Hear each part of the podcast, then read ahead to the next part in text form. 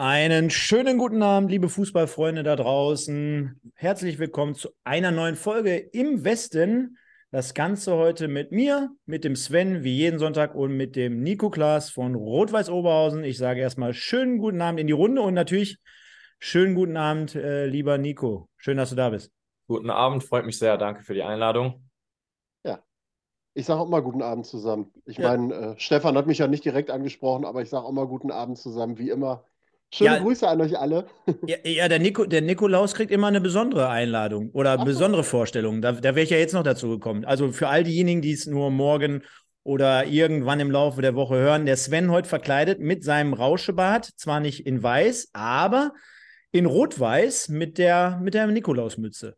Genau, das ist dann für jeden schon mal die kleine Erinnerung, was diese Woche noch ansteht. Ne? Und äh, zweiter Advent, also von daher. Und äh, natürlich nochmal ein kleines äh, optisches Highlight für unseren Gast, den wir da haben, in seinen Vereinsfarben. Also besser kann es heute gar ja, nicht gut. laufen. Ich freue mich drauf. Jetzt, jetzt haben wir gerade schon off air so anderthalb, anderthalb, anderthalb. Sven, wir haben wieder den Klassiker, glaube ich. Ich glaube, ja. wir haben tatsächlich wieder den Klassiker. Es sieht so hab, aus. Also ich, hab... ich lese es gerade. Stefan hat keinen Ton. Mama mia. Hatten wir, das, hatten wir das nicht mal geregelt? Ja, eigentlich hatten so. wir das mal geregelt, aber ich habe dich ja. auch jedes Mal vorher darauf hingewiesen. Genau, hast du diesmal nicht gemacht. In dem Fall nochmal da draußen schöne Grüße an die Leute, aber die anderen wurden alle gehört. Deswegen geht's ja. Jetzt wird der eine oder andere sagen, boah, Gott sei Dank hat er den Ton ausgehabt. Ja, jetzt haben wir hier wieder Ton und äh, wir haben natürlich hier wieder einiges vorbereitet heute Abend.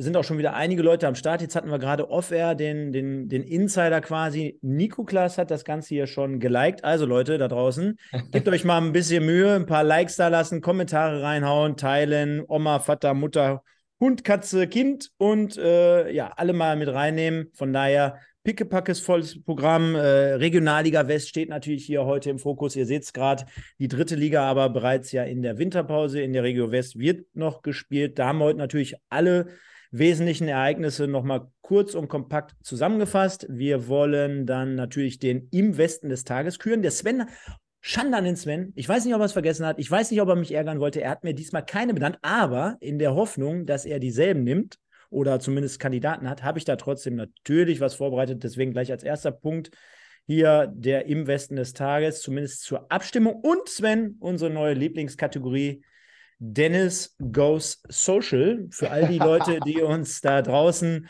äh, seit letzter Woche folgen. Wir haben ja aufgerufen, Dennis Lerche von der SG Wattenscheid einfach mal bei Instagram zu folgen. Und dazu habe ich eine neue Chart jetzt hier vorbereitet. Da seht ihr es. Dennis Goes Social. Wir haben aufgerufen, Dennis Lerche den Instagram-Kanal kaputt zu machen, also im positiven, bekloppten Sinn. Leute, einfach mal liken, einfach mal ein Abo dalassen und dann, Sven, weißt du, wo er gerade steht? Äh, ich will gerade live während der Sendung einfach mal nachgucken, ob sich überhaupt irgendwas schon getan hat in der Richtung. Ja, muss ja, weil wir beide sind ja dazugekommen. Ja. Ich muss aber sagen, ich bin ein bisschen enttäuscht. Er versorgt mich nicht täglich mit Content. Ja, ich bin auch enttäuscht. Also die eine oder andere Story guckt er sich an, aber mehr passiert auch noch nicht. Also da muss, da muss mehr Input kommen. Ich glaube, wir müssen auch noch ein bisschen mehr einen Fokus drauflegen. Ein paar mehr hat er dazugekriegt, ist jetzt bei knapp unter 400. Ähm, also da geht auf jeden Fall noch mehr. Wir wollen ja gucken, ob wir bis Saisonende die 1000 bei ihm voll machen können und äh, da ein bisschen, äh, ein bisschen für Zuwachs sorgen können in seinem Social Media Account. Jetzt, jetzt müsste ja eigentlich von Xavier Naidoo, dieser Weg wird kein leichter sein, kommen. Denn ich glaube, bis zu den 1000 wird es wirklich viel. Äh, aber gut, äh, lass uns mal schauen die nächsten Wochen, was, was das Ganze hier so bringt. Wir haben auf jeden Fall aufgerufen, Dennis Goes Social. Das hier einmal zu jeder Sendung immer am Anfang. Und dann wollen wir natürlich schon so ein bisschen direkt mit ins Sportliche gehen, auch für den Nico. Ähm, wie, wie, weit bist du im Thema, was so grundsätzlich immer, ähm, ich denke mal, du hast die äh, Spieltagsergebnisse natürlich rauf und runter studiert, aber bist, ist man da wirklich als Spieler so tief im Bilde und, und guckt jetzt wirklich äh, Ausstellungen durch, äh, welcher Torschütze, guckt sich alle Highlights an oder du bist sogar so bekloppt und guckst dir noch immer irgendwann äh, ein Spiel Real Life 90 Minuten an. Also wie tief bist du als Aktiver in diesem Thema drin? Ähm, ja, also auf jeden Fall geht es so weit, dass äh, man sich natürlich die Ergebnisse anguckt nach dem Spieltag, ähm, dass man sich auch die Aufstellungen teilweise anguckt, ähm, je nachdem, welche Paarungen es da gab, ähm, was da vielleicht gerade äh, speziell vorgefallen ist. Ähm, Abgesehen davon guckt man sich auch die Highlights an, auf jeden Fall. Ähm, ich gucke mir mal gerne die Highlights an, wenn wir selber gewonnen haben. Wenn wir nicht, wenn wir nicht gewinnen, ähm, dann, dann ähm, brauche ich es auch nicht, dann am gleichen Wochenende mir alle anderen Spiele anzugucken, weil dann äh, bin ich so ein bisschen gefrustet, da bin ich ehrlich. Ähm, aber äh, klar, man interessiert sich schon für die, für die wichtigsten Dinge, die da am Wochenende passiert sind und guckt sich dann auch äh, ja, Highlights, Szenen, wie auch immer an. Das heißt, also, was 90, was ein 90-Minuten-Spiel betrifft, ähm, mache ich selten. Ähm, wir kriegen vom Verein die Möglichkeit, ähm, das Ganze real life zu gucken. Ähm, Habe ich aber bisher selten gemacht, um ehrlich zu sein. Das heißt, du bist also auch eher der Typ, den man dann nach einer Niederlage oder einem unglücklichen Punktverlust oder sowas auch besser erstmal 24 Stunden nicht anspricht? Oder ja. kannst, weil es klingt zumindest so, dass du da nicht direkt einen Haken dran machen kannst und sagen kannst, so, Fokus ja. aufs nächste Spiel und weiter geht's. Ja, 24 Stunden jetzt vielleicht nicht, aber ähm, schon, schon für den Abend dann zumindest. Äh, dann brauche ich meine Ruhe. Ähm, ansonsten kann man mich immer gerne ansprechen. Sehr gut.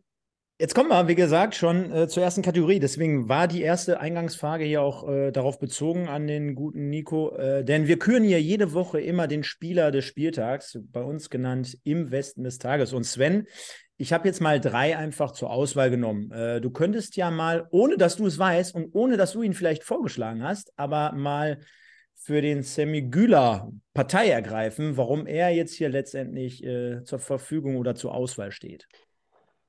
Also liegt natürlich in der Natur der Sache, weil ich das Spiel kommentiert habe und ehrlich gesagt, es führt, also zumindest an der Nominierung führt tatsächlich kein Weg vorbei. 4 zu 2 WSV-Sieg, Semigüler an allen vier Toren beteiligt, zwei selber gemacht.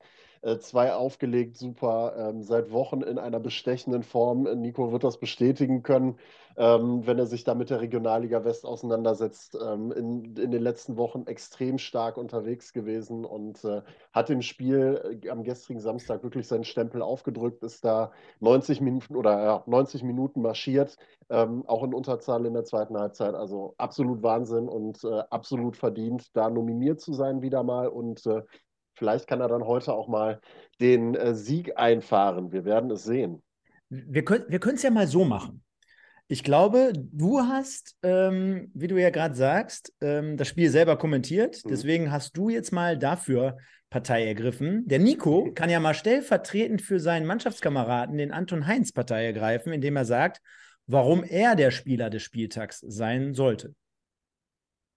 Ähm, muss das jetzt hier ganz förmlich werden oder? Nein, um, um Gottes Willen. Nein, nein. Ach, ähm, nein, Quatsch. also wir wissen, wir wissen, wir wissen alle auch äh, im Verein und auch in der Mannschaft, dass, glaube ich, Anton äh, einen unfassbaren linken Fuß hat, ähm, dass der einfach mit seiner Klebe äh, ja teilweise Spiele alleine entscheiden kann.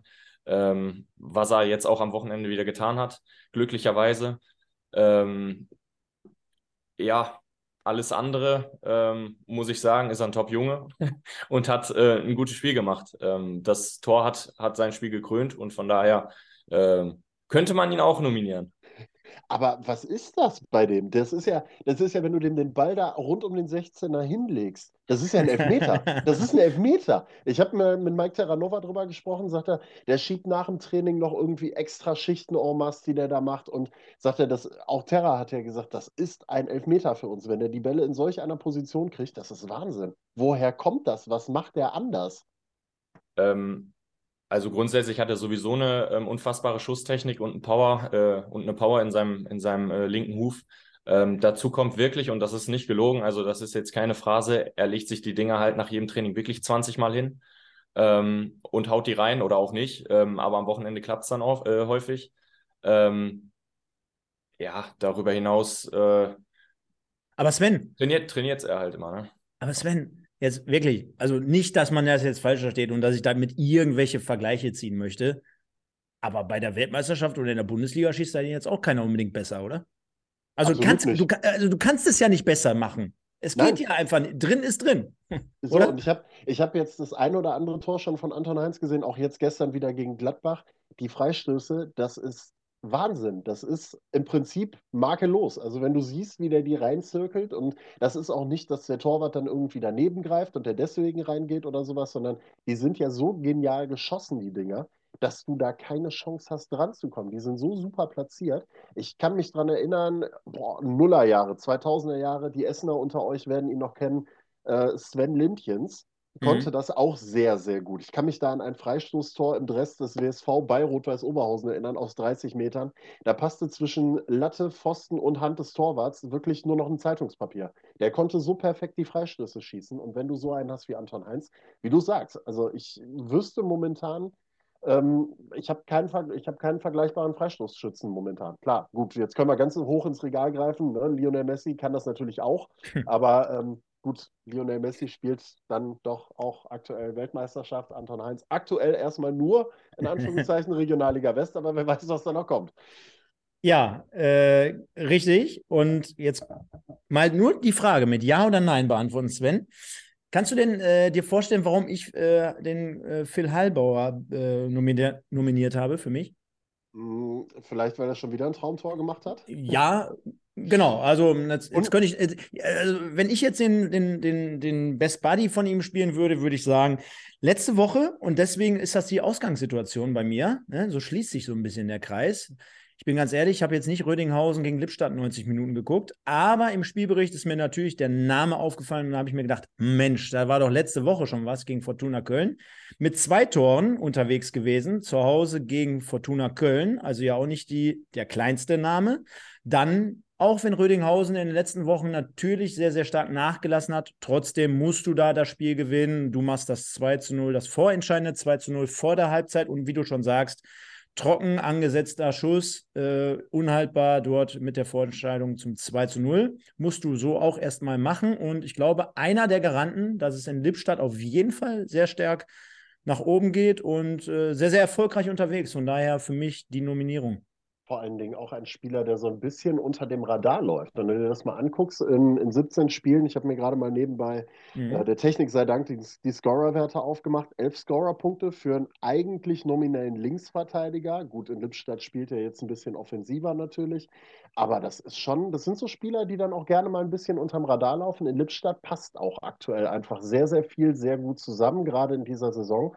Und es sorgt einfach dafür, dass die momentan eine tadellose Runde spielen und jetzt äh, nach Adam Riese aktuell äh, tabellentechnisch, äh, äh, nee, Rang 4? Nee, das kann, das ist die Auswärtstabelle. Da würde ich ja sagen. Auf Rang 7 in der Tabelle stehen. Also von daher, Chapeau nach Lippstadt.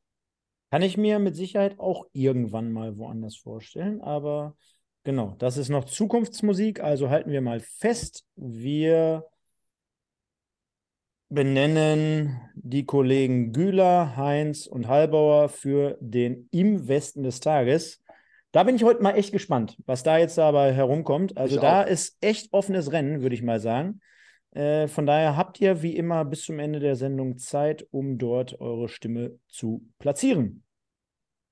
Richtig, Sven? Alles richtig? Ja, Absolut, vollkommen richtig. Und äh, dann würde ich sagen, ich könnte mir vorstellen, wir gehen jetzt mal in den, ja. in den Spieltag rein. Ne? Wir gehen da mal komplett rein, ganz genau. Und dann versuchen wir mal wie folgt zu starten. Ihr seht einfach mal insgesamt kompakt. Wir gehen natürlich gleich insgesamt nochmal auf die Tabelle ein, aber da sehen wir schon mal das große Tableau. Am Freitag ging es bereits los mit Schalke 04 gegen Köln 2, 5 äh, zu 0 und Fortuna Köln 2 zu 1 gegen Rot-Weiß Aalen. Sven, aus deiner Sicht, bis dahin erstmal, bevor wir jetzt gleich als erstes das große äh, aufmachen in Bezug auf den Samstag zum Freitag, gibt es da irgendwas Besonderes? Also ich finde es persönlich schon relativ besonders, dass die Kölner mit 5 zu 0 von den Schalkern weggenagelt worden sind, die bis dato nicht unbedingt als heimstark ähm, ja, anzusehen gewesen sind. Ja, und Rot-Weiß-Aalen, da geht es halt weiter bergab. Ne? Also Andreas Zimmermann mittlerweile entlassen worden, der Trainer. Wir haben ja zu Saisonbeginn Schande über mein Haupt, muss ich sagen, das spielt. Da sind wir wieder an dem Punkt äh, Experten und äh, ne, ihr, ihr Know-how. Äh, Nico, ich habe zu Saisonbeginn gesagt, Rot-Weiß-Aalen gehört für mich zu den Geheimfavoriten, weil sie da in Wuppertal sehr, sehr gut unterwegs gewesen sind und äh, sehr mit ähm, großem Pressing und mit sehr, sehr intensivem Fußball gearbeitet haben. Und äh, habe ich sie tatsächlich so ein bisschen Richtung Geheimfavorit getippt, sind dann aber gnadenlos ja abgestürzt und haben auch am Freitag wieder 2 zu 1 bei Fortuna Köln verloren. die ihren grundsätzlich gar nicht so schlechten Lauf jetzt langsam fortsetzen. Andreas Golombek, jetzt neuer Trainer in Aalen, ja, auch der mit einem nicht unbedingt Einstand nach Maß, aber für den wird es auch darum gehen, nächste Woche gegen Wattenscheid dann drei Punkte zu holen, tippe ich mal.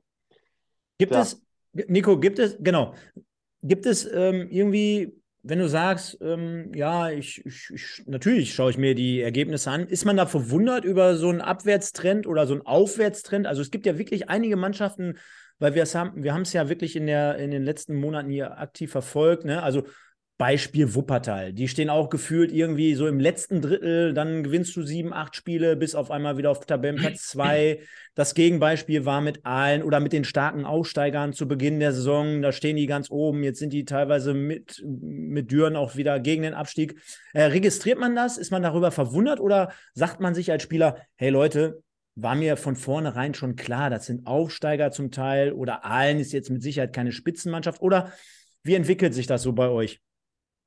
Ähm, ja, klar registriert man das, ähm, aber dass man da irgendwie sagen würde in Richtung, ja, damit habe ich gerechnet oder so, ähm, ist schwer. Ich glaube, man sieht diese Saison, ähm, dass, dass sehr viele Vereine äh, Stimmungsschwankungen haben ähm, in, in, in vielen Perioden. Ähm, mal läuft es, mal nicht. Das, ich glaube, außer, ich müsste jetzt lügen, aber ich glaube, außer Münster hatte bisher jeder Verein irgendwie mal ein Hoch und mal ein Tief und dann wieder ein Hoch und wieder ein Tief.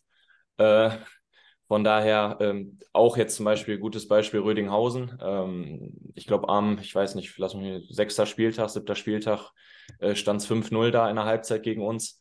Ähm, wir haben danach noch eine lange Zeit oben gestanden und werden jetzt auch irgendwie wieder runtergereicht, weil das alles so nah beieinander ist, dass wenn man da irgendwie drei Spiele nicht performt, dass man da von Platz zwei auf neun wieder abstürzt.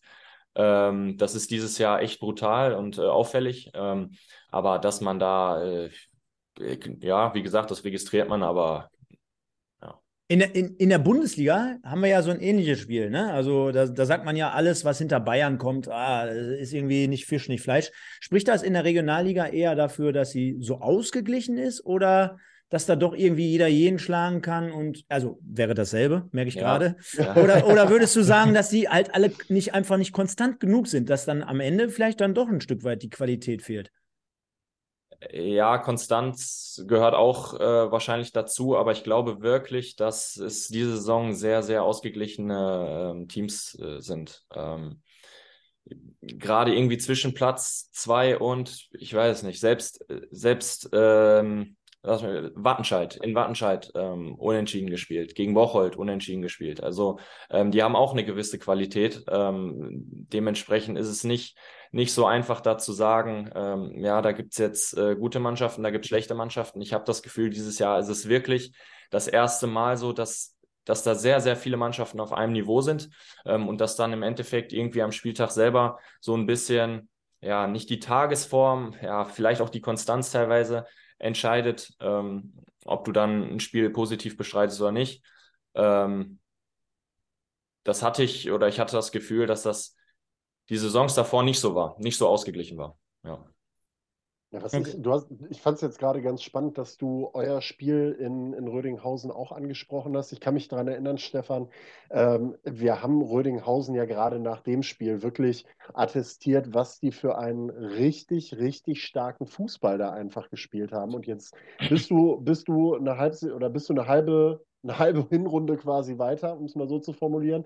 Und auf einmal hast du Rödinghausen nur noch auf Rang 9 spiel, Reuten auf Rang 9 stehen. Die haben zeitweise von der Tabellenspitze gegrüßt. Da bist du ja wieder bei dem Punkt, ne? dass du sagst, irgendwo gibt es dann diese Feinheiten, gibt es irgendwo diese Nuancen, wo du sagst, das ist absoluter Wahnsinn was diese Nuancen in dieser Saison tatsächlich ausmachen können, was du in den letzten Jahren gar nicht das Gefühl hattest. Ne? Also sprich auch, ähm, wir haben da letzte Woche mit Kevin Hagemann drüber mal gesprochen, Nico, äh, euer Spiel auch in Wuppertal. Ne? Bis dahin habt ihr eine, eine gute Serie gehabt, ihr habt Duisburg aus dem Pokal rausgeworfen beispielsweise, ihr habt gegen Preußen Münster gewonnen und dann fahrt ihr nach Wuppertal, habt richtig Selbstvertrauen. Ja, Sven Kreier war nicht mit in der Partie mit dabei, okay, ne? bester Torjäger, da denkst du dann halt auch schon mal, okay, aber hast ja trotzdem genug Qualität und hast das das Selbstvertrauen. Fährst nach Wuppertal, der WSV, vorher, ich glaube, gegen Karl Marienborn einmal gewonnen, gewinnt das zweite Mal 1 zu 0. Ihr selber kriegt die Dinger nicht rein. Und auf einmal geht es beim WSV steil bergauf und bei euch geht es plötzlich genau in die Gegenrichtung wieder. Also das sind ja wirklich einfach nur Feinheiten, weil dann mal der Ball eben nicht reingeht oder weil, weiß ich nicht, eine Schiedsrichterentscheidung mal nicht so ist, wie sie sein sollte oder so. Und ich persönlich finde es krass, was das in dieser Saison für einen Wert ausmacht. Wie empfindest du das?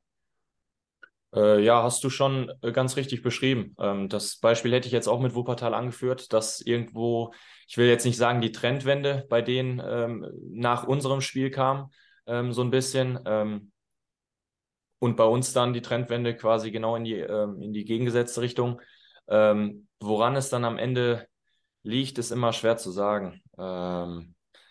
Ich glaube nicht, dass das irgendwie was mit mit dem Kopf zu tun hat, dass man da, weiß ich nicht, in Panik verfällt oder ähm, auch nach dem Wuppertal-Spiel. Also ich meine, ähm, wir haben das Spiel danach analysiert. Wir wussten, ähm, die erste Halbzeit war zum Gruseln. Ähm, die zweite Halbzeit war richtig gut dann, ohne, ohne Torerfolg.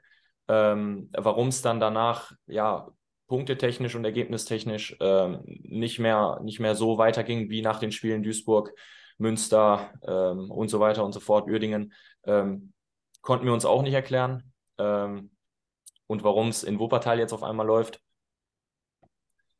ja, ist so anscheinend. ich glaube, ich glaub, das, haben wir, das haben wir hier tatsächlich auch schon das ein oder andere Mal thematisiert, was da dazu geführt hat, dass es jetzt am Ende dann doch zum Umschwung kommt. Ähm, aber also wenn man sich das mal anguckt, ihr habt danach äh, drei Spiele oder insgesamt drei Spiele gehabt, wo dann nicht so wirklich was ging mit dem Unentschieden gegen Wattenscheid. Ihr habt dann das Spiel gegen Wiedenbrück gehabt, was man dann gewonnen hat.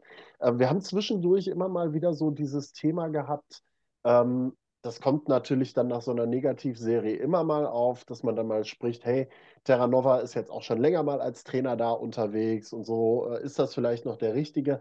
Ähm, wie ist so seine Ansprache in der Zwischenzeit gewesen an euch? Weil ne, auch am Anfang, du hast es gesagt, auf und ab und auf und ab ist so ein bisschen wellenförmig die Saison. Ähm, wie ist Terra da in der Ansprache an euch da so unterwegs gewesen? Ähm, meinst du jetzt, ähm, als es schlechte Phasen gab? Ja, genau, genau. Also schlechte Phasen gehabt. Das ist ja das Interessante. Bei den Guten ist es ja nicht interessant, wie der Trainer dann reagiert. Ja, wobei es da, wobei es da bei ihm wirklich ähm, ernsthaft nicht so einen großen Unterschied gibt. Also ähm, Terra ist äh, stets einfach ein positiver Typ. Ähm, du kannst auch dreimal verlieren ähm, hintereinander und ähm, er redet dir immer wieder gut zu und ist wirklich und du kaufst es ihm auch ab, das ist dann keine Phrase oder irgendwie was von ihm, ähm, sag dir einfach, dass er überzeugt von dir ist, beziehungsweise von der Mannschaft. Ähm, und das ändert auch nichts, wenn du drei Spiele verlierst bei ihm. Ähm, die Ansprachen an sich, klar, muss man, wenn er, wenn, wenn drei Spiele nicht gewonnen werden, muss man da irgendwo anders ansetzen, äh, ein bisschen vielleicht ähm, wieder mehr gut zu oder ähm, besser zusprechen oder noch ein paar mehr Motivationsspritzen setzen. Aber ähm, was ansprachentechnisch ähm, Terra angeht, ähm, gibt es da eigentlich immer nur positive Seiten. Ja, das, das ist ja mit also Sicherheit. Ist keiner, ist keiner der, der draufhaut, wenn es nicht läuft. Also überhaupt nicht. Und ich glaube, das würde unserer Mannschaft auch nicht gut tun. Es ist ja mal wirklich, Sven, interessant zu hören, wenn das wirklich jemand aus seiner Truppe so sagt. Ne? Und äh, gibt ja manchmal auch so ein bisschen die Leute, die es vielleicht anders beim, beim Terra so ein bisschen einschätzen würden. Ne? Ist ja mit Sicherheit auch kein Geheimnis. Aber hört sich ja eher so danach an, so ein Mann, ein Wort oder hey, ich stehe zu dir, steck dir den Rücken. Wenn ich davon überzeugt bin, dann. Ne? Also hört sich ja eher so aus dieser Riege an. Von daher ähm, hat es also, ja. Also ja? Nicht, nicht falsch verstehen, ist dann nicht auch immer alles äh, Friede, Freude, Eierkuchen. Ne? Also Nein. es werden schon äh, die Sachen klar angesprochen, die ihm nicht passen oder die uns dann im Endeffekt auch nicht passen ähm, im Spiel.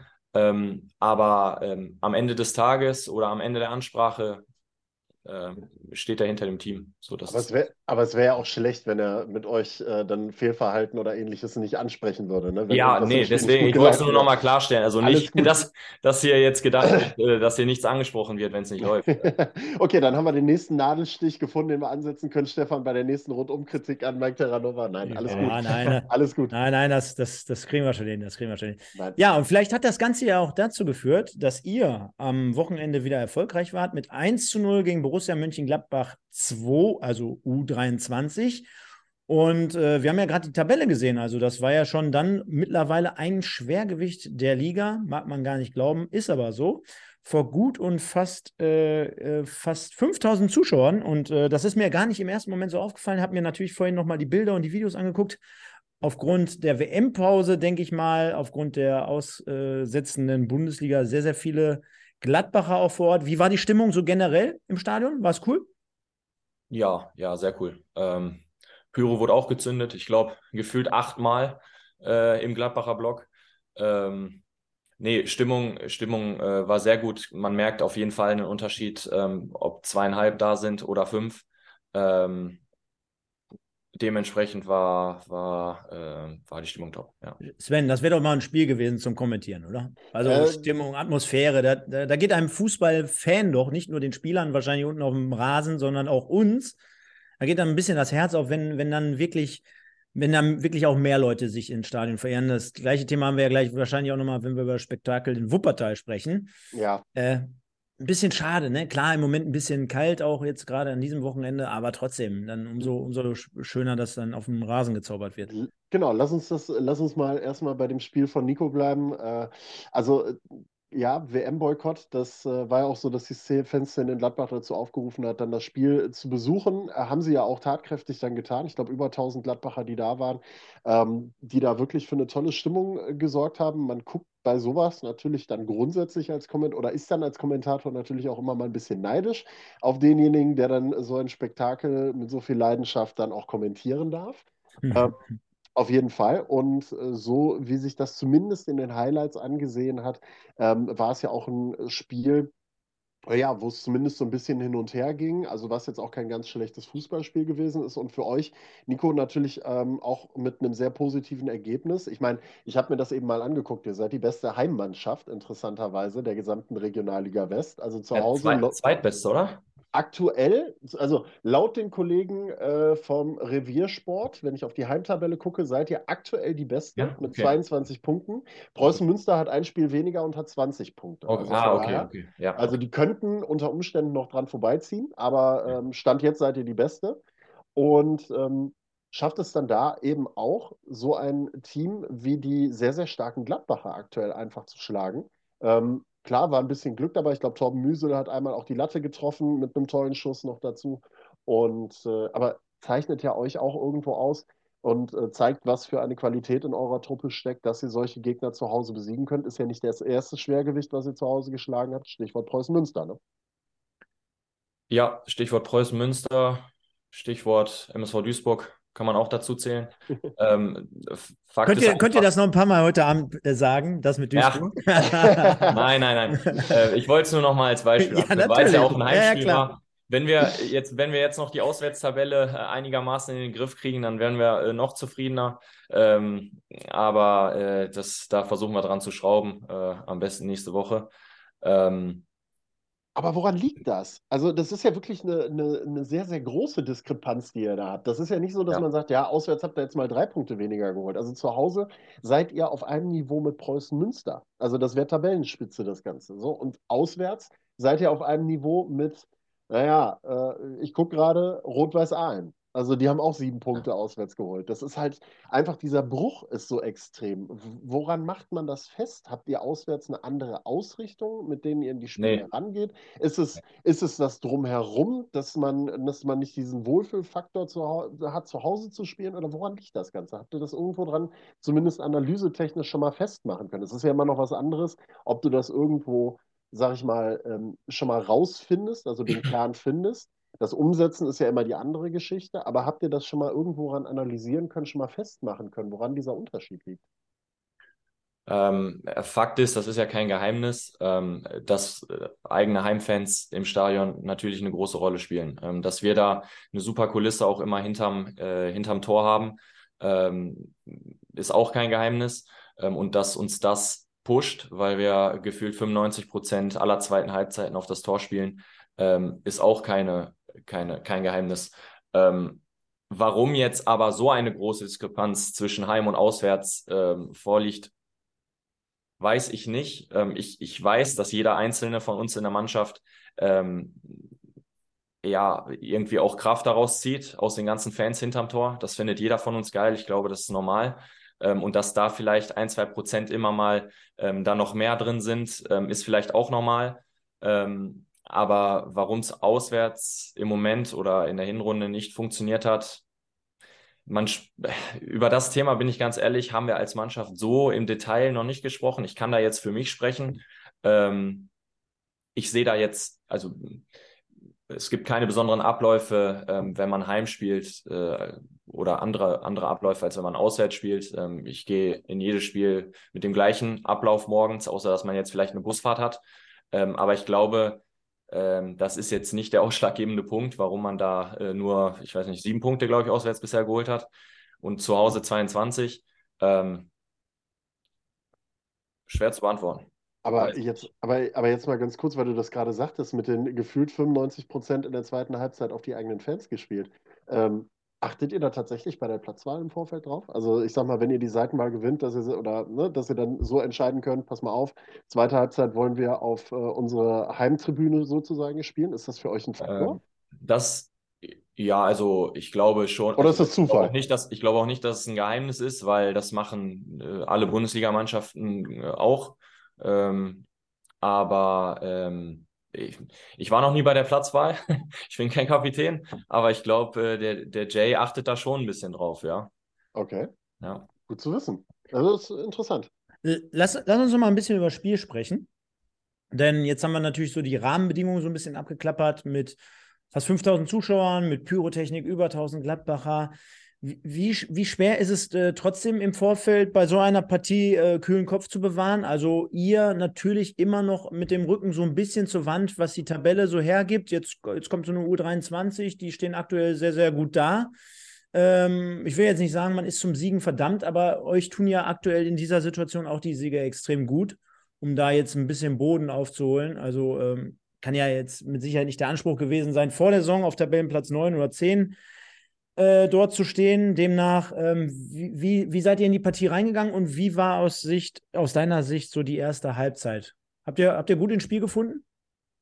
Ähm, ja, fand ich schon. Ähm, also wir wussten, der Druck lag bei uns, ganz klar. Ähm, durch die, durch die, ja, nicht Misserfolge der letzten Spiele, aber durch die Nicht-Siege, sage ich jetzt einfach mal, ähm, wussten wir oder hatten wir alle im Kopf, dass wir gewinnen müssen ähm, gerade vor, vor unseren heimischen Fans, die ähm, ja in den letzten Wochen auch nicht so ganz zufrieden waren, selbstverständlich.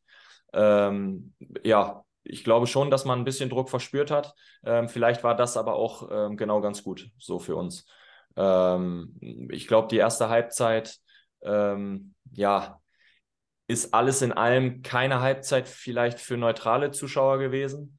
uns war es wichtig, ähm, ja, Selbstvertrauen zu tanken ist jetzt, ist jetzt äh, falsch ausgedrückt, aber erstmal sicher zu stehen und das Spiel ähm, nicht frühzeitig entscheiden zu müssen, sondern hinten raus ähm, zu entscheiden. Äh, das war uns das Wichtigste, dass man ähm, nicht früh im Spiel irgendwie einen Rückschlag erleidet, weil ähm, man weiß, wie das ist, wenn man, wenn man mal in diesem Abwärtsstrudel ist und da ein Gegentor frisst und 1-0 zurückliegt, dann ist es nochmal doppelt und dreifach so schwer, da nochmal ähm, rauszukommen oder zurückzukommen. Ähm, dementsprechend war uns ähm, daran gelegen, ähm, das Spiel ähm, offen zu gestalten, sicher zu stehen vor allen Dingen, ähm, nicht viel anbrennen zu lassen und Nadelstiche zu setzen. Ähm, und den Plan hatten wir in dem Spiel und der ist auch aufgegangen, meiner Meinung nach.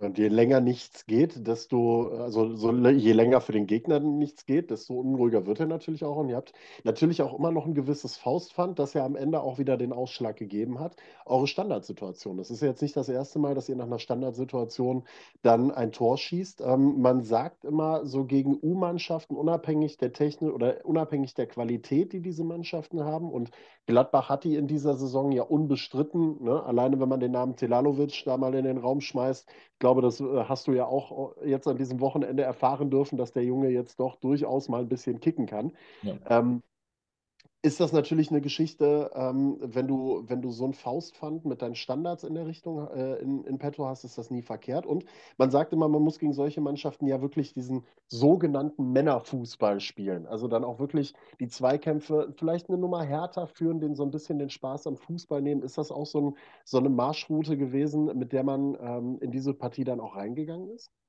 Ähm, ja, auf jeden Fall. Das, ähm, das wird vorher zum Thema gemacht. Ähm, das, das, das wussten wir auch, ähm, dass Gladbach, ähm, so wie man es lernt, hinten raus spielt, ähm, auf Teufel komm raus. Mhm. wussten wir auch, weil es halt eine U-Mannschaft ist.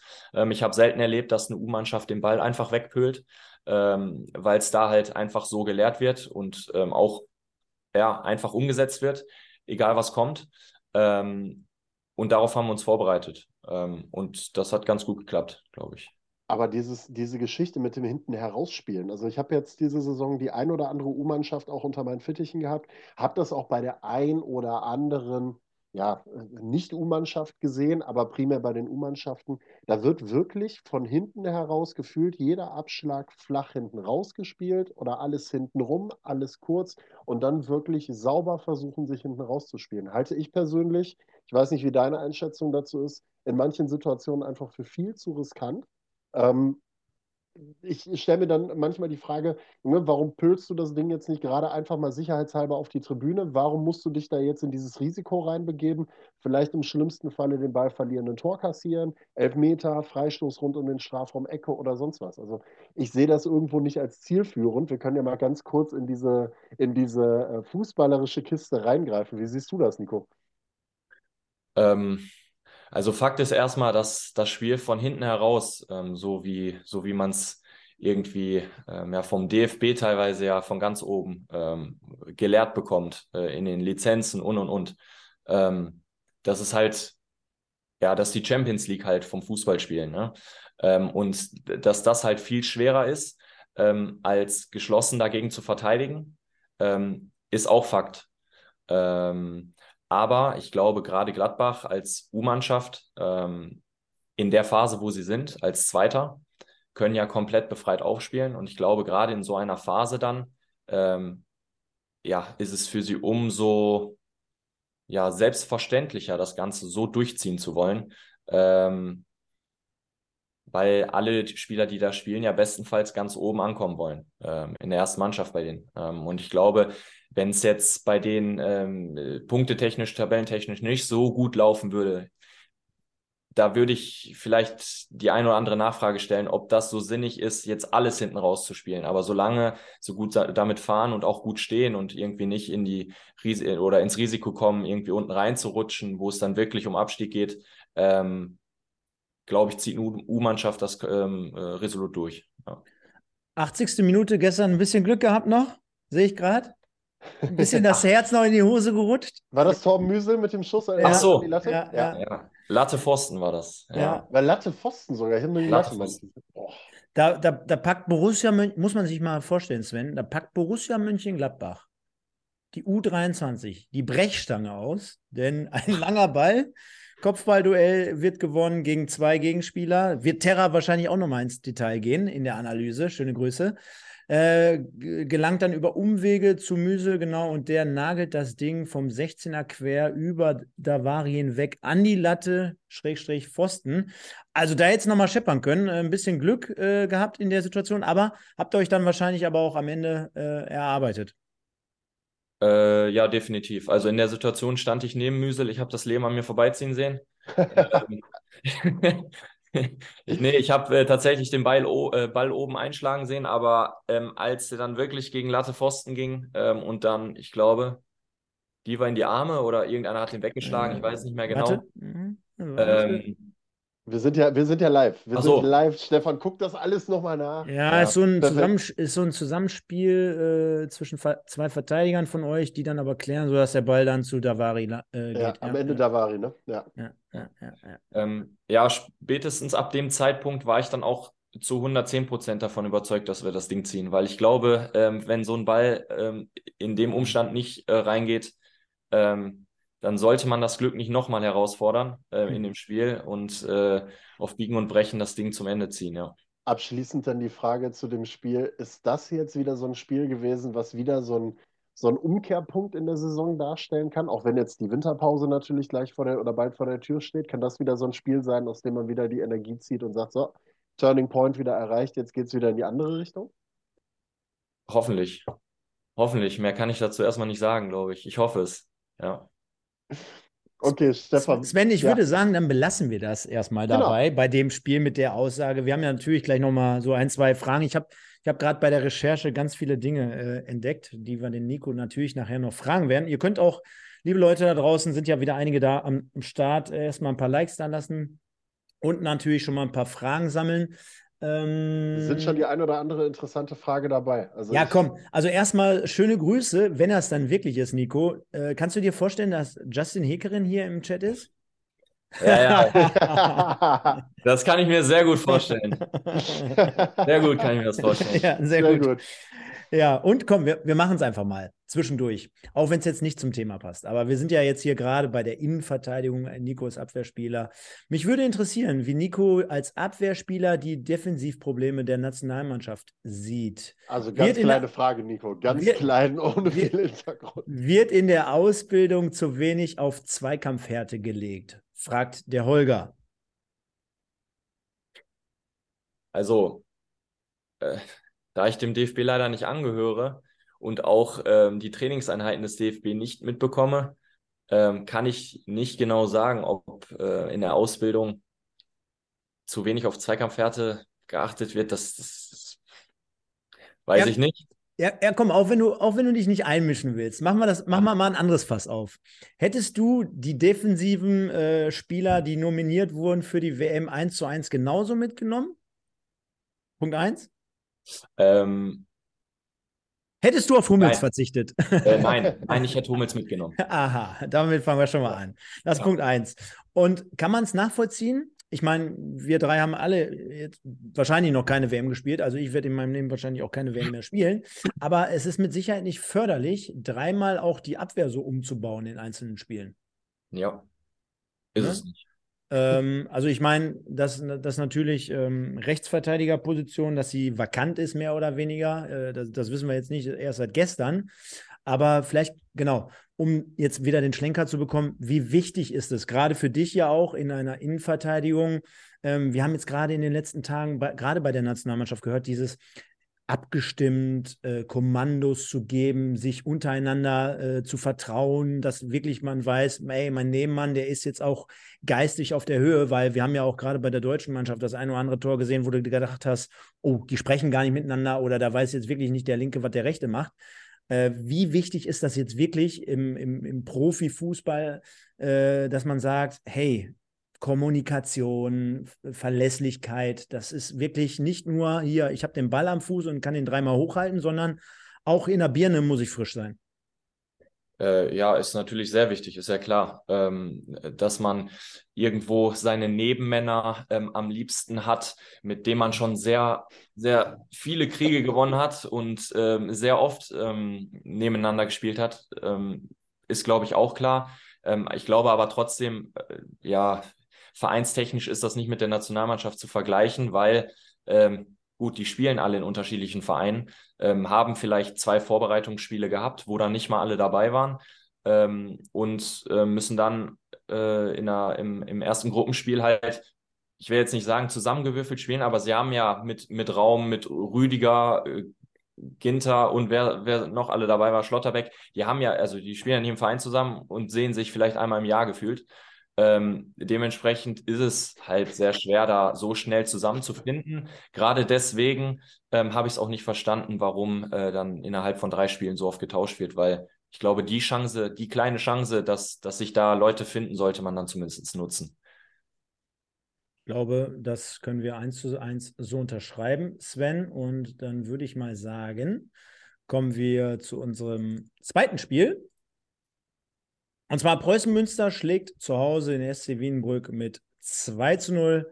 Alexander Hahn in der 47. und Obi Jabwa macht den Deckel drauf, wird der Nico ja auch noch kennen, ehemaliger Mitspieler aus Oberhausener Zeiten, in der 93. zum 2 zu 0 vor 8000 Zuschauern im Preußenstadion und alleine nur statistisch oder faktisch belegt, Sven, gute Zeitpunkte, ne? Also 47. nach der Halbzeit äh, da den Gegner falsch erwischt und ganz zum Schluss, äh, klar. Psychologisch wichtig, ne? Also gerade dieses Tor in der 47. Minute, du kommst frisch aus der Kabine raus und nimmst dem Gegner direkt erstmal den Wind aus den Segeln damit. Ähm, und ich glaube, in Münster dann einen Rückstand aufzuholen, ist äh, alles andere als einfach dann. Ähm, ich glaube, dass äh, wenn du da hinten liegst und Münster dann sein Spiel machen kann und du als, als Gegner aufmachen musst, um da vielleicht die eine oder andere Chance zu haben, noch auszugleichen, dann äh, läufst du natürlich da in, in Kontersituationen rein. Gab ja auch das ein oder andere, die ein oder andere Chance, die die Münsteraner dann noch haben liegen lassen gegen Wiedenbrück. Und äh, gerade für die ist es natürlich extrem schwierig. Ne? Also da dann auch mal wieder in Fahrt reinzukommen. Ich habe nach dem Spiel gegen RWO mit ähm, Philipp Abouagie gesprochen der ja vor der Saison von Wuppertal nach Wiedenbrück gegangen ist, der auch sagt, er, er versteht momentan die Welt nicht mehr so wirklich und es nagt einfach total an denen, weil das war eben, gleich, eben auch noch eine Frage, kommen wir nachher mal drauf, ähm, Wiedenbrück immer eine Truppe gewesen ist, die sehr, sehr ekelig zu bespielen gewesen ist. Gerade wenn es dann auch in Wiedenbrück gewesen ist, aber trotzdem nie eine Laufkundschaft gewesen ist, die du mal eben so nebenbei weggefertigt hast.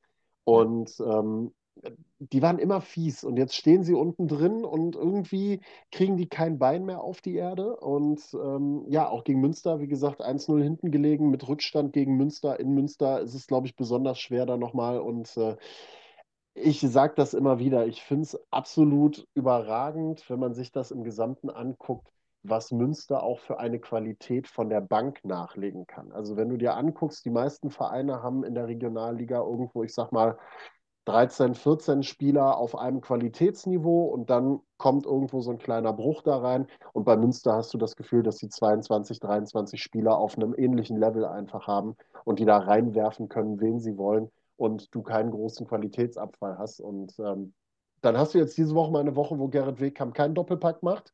Dafür springen dann halt andere in die Bresche. Dann hast du einen Alexander Hahn, der trifft, dann hast du Scheibe Ubuyapa, der dann äh, mal wieder ein Tor macht äh, und wieder gut dabei ist. Hat ja auch zuletzt, ich erinnere mich, gegen Schalke ein, ein, sehr, sehr gutes Spiel gemacht nach seiner Einwechslung. Ich glaube, Nico, in Oberhausen weint man dem auch noch so ein kleines bisschen, zumindest eine Träne mal nach, oder?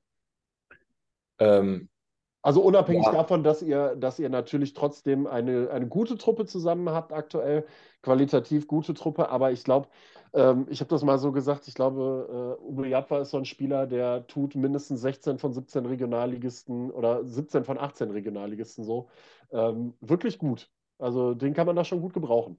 Ja, ja, genau, das wollte ich gerade sagen. Also ich glaube, keiner wird sich äh, darüber beschweren, äh, Shaibu im Team zu haben. Ähm, ja, ich, ich kann nur Gutes über den, den Jungen sagen. Es ist eine Rakete, ne?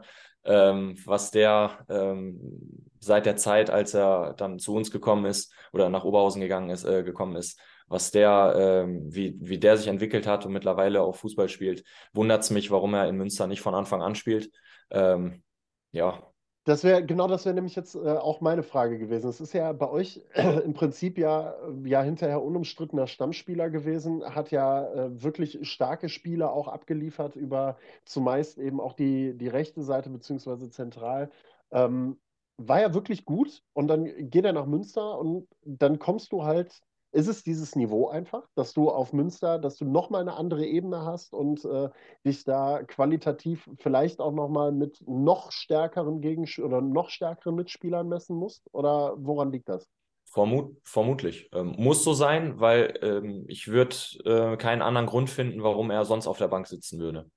Ähm, man sieht immer wieder, ähm, gut, Shaibu ist bei uns, äh, als er bei uns gespielt hat, nicht oft eingewechselt worden, weil er halt immer von Anfang an gespielt Anscheinend hat er auch eine richtig gute Qualität als, als Joker. Vielleicht haben sie das auch erkannt, dass vielleicht der andere, der für ihn gerade spielt, als Joker keinen Sinn macht. Vielleicht äh, müssen sie da abwägen.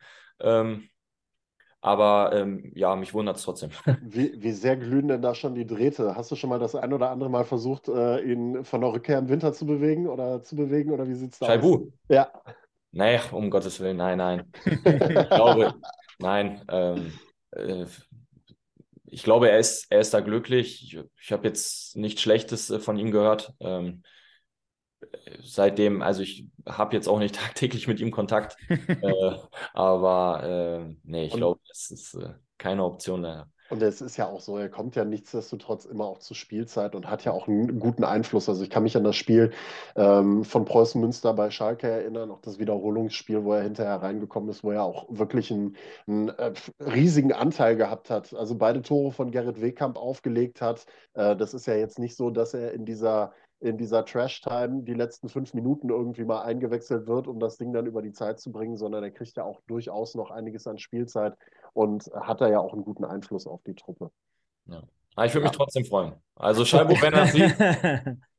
Ja, der, also, der, der, der, guckt uns jeden Sonntag und schreibt ja auch meistens mit dem äh, meistens mit dem Decknamen Justin Hekerim. Ja. ja. ja. Naja. Den, den, Justin könnte auch mal reinholen. Der hat auch Bock darauf. Ja, aber, gerne, aber, gerne. Aber, aber, dann diesmal mit dir im Hintergrund. Ja, genau. Genau, genau. Kann, kannst du, den, kannst du den Chat so ein bisschen belagern und dann holen wir Justin Hickern da rein. Das ist ja gar kein Thema. Ja. Sehr gut.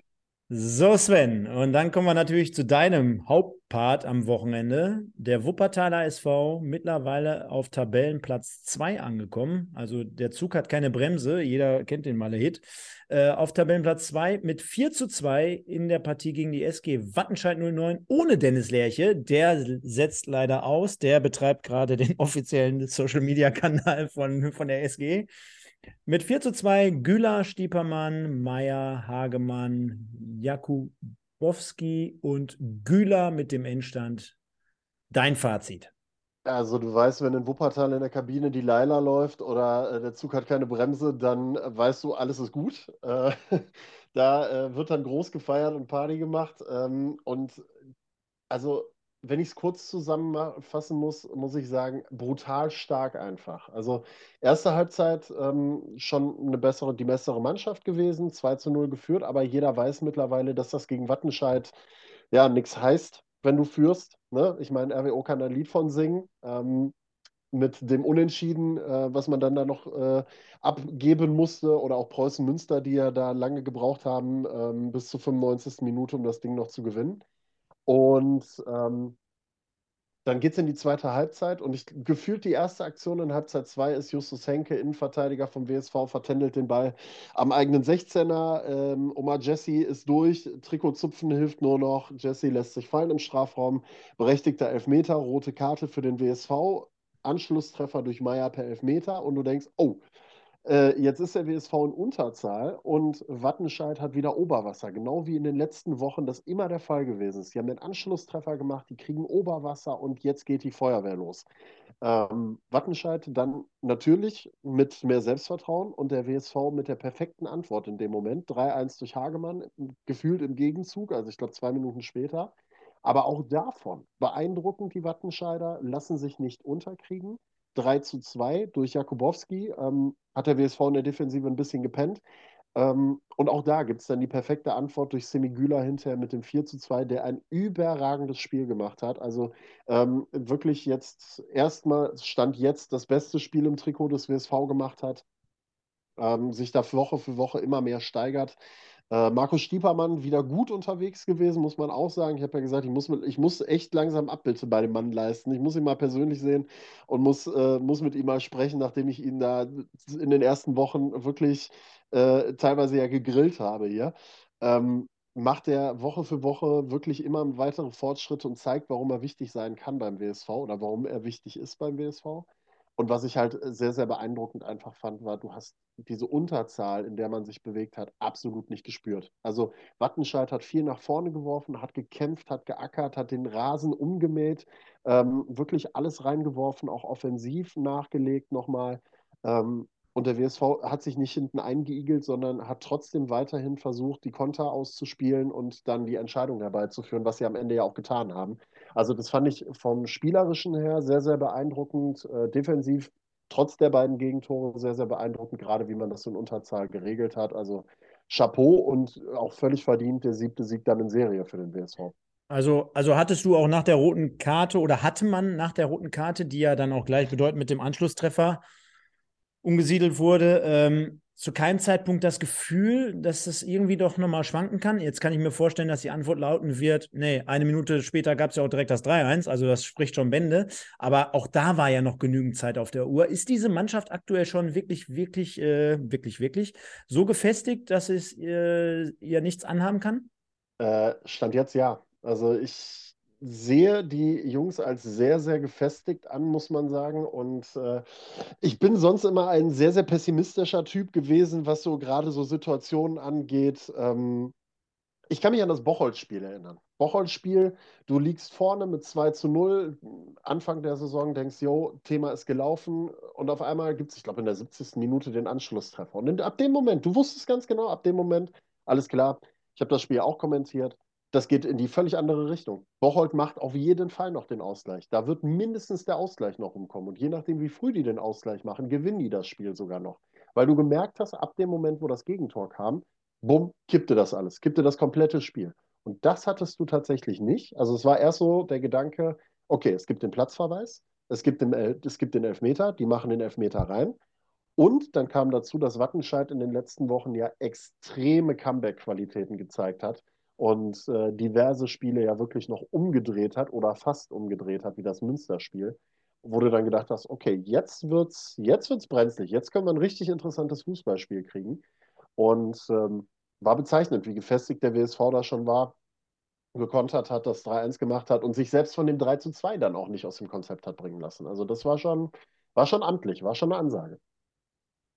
Ja, werden das auf jeden Fall hier weiter beobachten. Äh, 1606 Zuschauer. Hier hat auch vorhin jemand geschrieben, der WSV heute mal locker 5.000, 6.000 verdient. Ja, wird ja vielleicht dann irgendwann nochmal zum Spitzenspiel dann im, in der Rückrunde. Wuppertal gegen Münster dann wahrscheinlich richtig, also im Positiven, liebe Leute, natürlich dann knallen. Also sehr, sehr fette Kulisse dann wahrscheinlich, wenn beide Mannschaften so weiter performen. Wir werfen natürlich gleich nochmal einen Gesamtblick über die Situation. Aber es lässt sich äh, feststellen oder ähm, festhalten in dem Fall, Hagemann letzte Woche hier, Klaas diese Woche hier, dementsprechend nächste Woche, Nico, von dir ein Tor, ne? Gerne. Aber das schreibe ich. Aber Nico, äh, nimmt man, also das sind ja dann auch schon eher so besondere Läufe. Ne? Also das, was der WSV da fabriziert mit sieben Siegen in Serie. Aachen hat momentan einen sehr, sehr starken Lauf. Ich glaube, die sind jetzt auch seit äh, acht Spielen oder neun Spielen ungeschlagen. Da spricht ja dann auch in der Liga oder auch drumherum in den Medien der ein oder andere mal ein bisschen mehr drüber. Das nimmt man dann schon wahr, glaube ich, oder? Wenn man dann äh, diese Mannschaft ist, die den Lauf hat, Nee, eigentlich vielmehr so als, als äh, Außenstehender. Also du jetzt als Spieler von RWO wirst ja dann doch zumindest schon mal mitbekommen, ey, pass mal auf, der WSV hat jetzt auch noch fünf weitere Spiele nach uns gewonnen. Äh, die stehen auf einmal jetzt auf Rang 2. Ne? Das kriegt man ja schon irgendwo mit, denke ich mal. Ja, ja, klar, kriegt man, registriert man auch. Ähm, aber ähm, da es ja noch ein bisschen hin ist, bis wir wieder gegen Wuppertal spielen, ähm, beschäftigt man da sich jetzt auch nicht allzu sehr mit. Ähm, man beschäftigt sich zum Beispiel jetzt oder man hat sehr mitbekommen äh, mit Gladbach 2, ähm, weil es jetzt unmittelbar unser Gegner mhm. war ähm, und davor ähm, ja sehr gut für, für, für die lief. Klar, ja, wird der Respekt da natürlich äh, ein bisschen größer, als er sowieso schon ist. aber äh, dass man sich da jetzt wochenlang Gedanken drum macht, warum es jetzt bei der einen Mannschaft sieben Siege in Folge gab und bei einem selber nicht. Äh, das nicht. Das jetzt nicht. Äh, man macht sich immer Gedanken, warum es bei einem nicht so gut läuft wie vielleicht bei einem anderen, aber äh, ja. Ja, aber das haben wir ja gerade schon gesprochen, besprochen. Ihr habt jetzt euren Turning Point erreicht. Jetzt geht es auch bei euch wieder aufwärts und du hast uns äh, für nächste Woche das Tor versprochen. Also ja. von daher geht es da nämlich auch mit weiter. Siehst du, perfekte Voraussetzung. Also wenn es nächste Woche keinen Dreier gibt, ne? Also, was soll, noch, was soll man noch machen? Vor, ein, vor allen Dingen in Strahlen, da hätte ich schon fast gesagt, sonst kommen noch die Strahlen um die Ecke. Da hätte ich jetzt fast gesagt, da wird sogar der Sven treffen.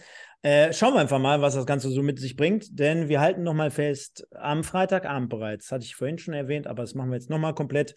Schalke gewinnt 5-0 gegen Köln 2, Fortuna Köln gewinnt 2-1 gegen Aalen, also auch wichtiger Sieg für die Fortuna. Kahn Marienborn gewinnt 2 zu 1 gegen eben äh, den SV Strahlen. Oberhausen, wie vorhin ausführlich darüber gesprochen, gewinnt 1 zu 0 gegen Borussia Mönchengladbach. Düren trennt sich im Derby, kann man ja schon sagen, gegen Aachen 1 zu 1. Düsseldorf 2 gegen Bocholt 0-0. Also dort keine Tore gefallen. Münster gegen Wiedenbrück 2 zu 0. Der Wuppertaler SV macht ebenfalls seine Hausaufgaben, indem er 4 zu 2 gegen Wattenscheid gewinnt. Und dann haben wir Rödinghausen auch angesprochen gegen Lippstadt 1 zu 2. Sven, er gibt folgendes Tabellenbild. Preußen Münster weiterhin auf Rang 1 in der Tabelle. Ähm, hat jetzt, ich muss jetzt gerade mal nachgucken, meine Tabelle springt nämlich gerade einmal weg. So, 44 Punkte, ähm, unangefochtener Spitzenreiter, 10 Punkte vor dem Wuppertaler SV, der ein Spiel weniger hat. Borussia Mönchengladbach 2 nach der Niederlage gegen Rot-Weiß Oberhausen. Nico wird gleich wieder ein Grinsen aufs Gesicht kriegen, wenn er daran denkt. Äh, nee, nur, noch nur auf Rang 3. äh, nur noch auf Rang 3, 33 Punkte, dicht gefolgt von Alemannia Aachen. Ähm, wie gesagt, ich glaube, seit acht oder neun Spielen äh, ohne Niederlage die Aachener, also auch eine sehr, sehr gute Serie, die sie da hinlegen, auch wenn es jetzt am Wochenende nur zu einem 1 zu 1 beim Aufsteiger aus Düren gereicht hat. Düren spüren ist wieder on point, Stefan. Mit Boris Schommers äh, fühlt man sich da jetzt wieder besser scheinbar.